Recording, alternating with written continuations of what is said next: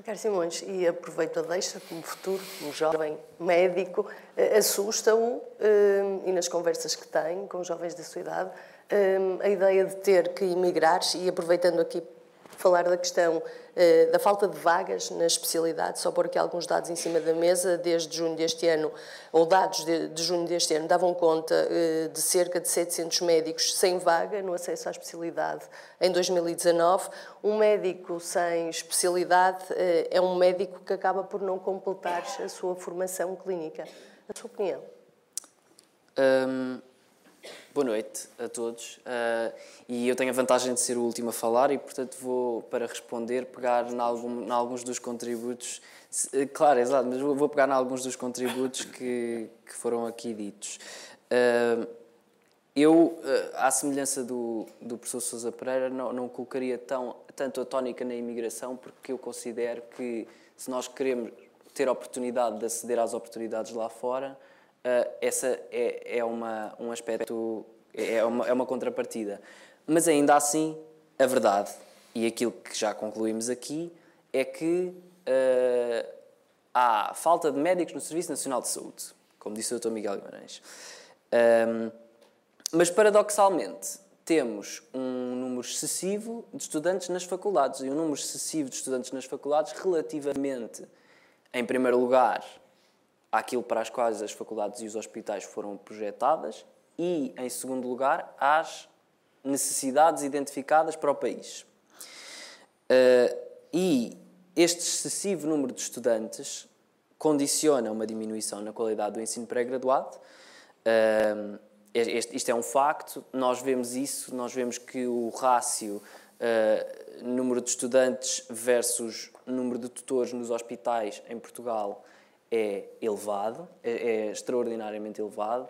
As faculdades estão projetadas infraestruturalmente para um número inferior de estudantes e nos hospitais isso condiciona uh, um menor acesso da nossa parte de estudantes de medicina uh, a oportunidades de aprendizagem, condiciona-nos um menor acesso a consultas, a cirurgias, uh, a, a, a formação e, portanto, uh, isso sem dúvida que compromete a qualidade uh, dos diplomados em medicina em Portugal.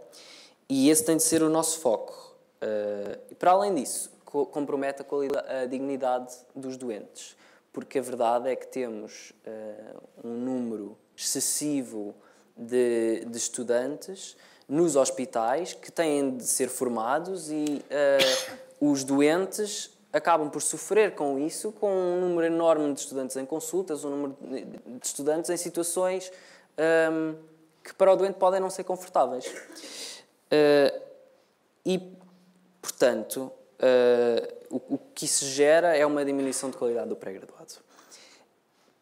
Aliado a isso, temos uh, a questão depois da saída do curso de medicina e das oportunidades para o futuro.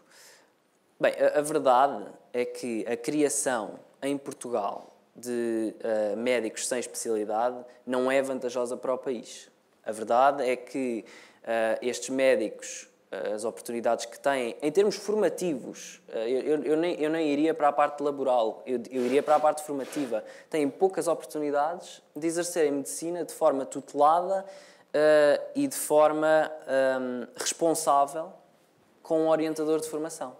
E, portanto, fazem urgências, enfim, uh, fazem uma medicina, uh, eu até diria, defensiva, que não, que, não, que não é vantajosa para a sua formação. E essa é uma realidade que nós em Portugal temos de questionar e temos de, de disputar.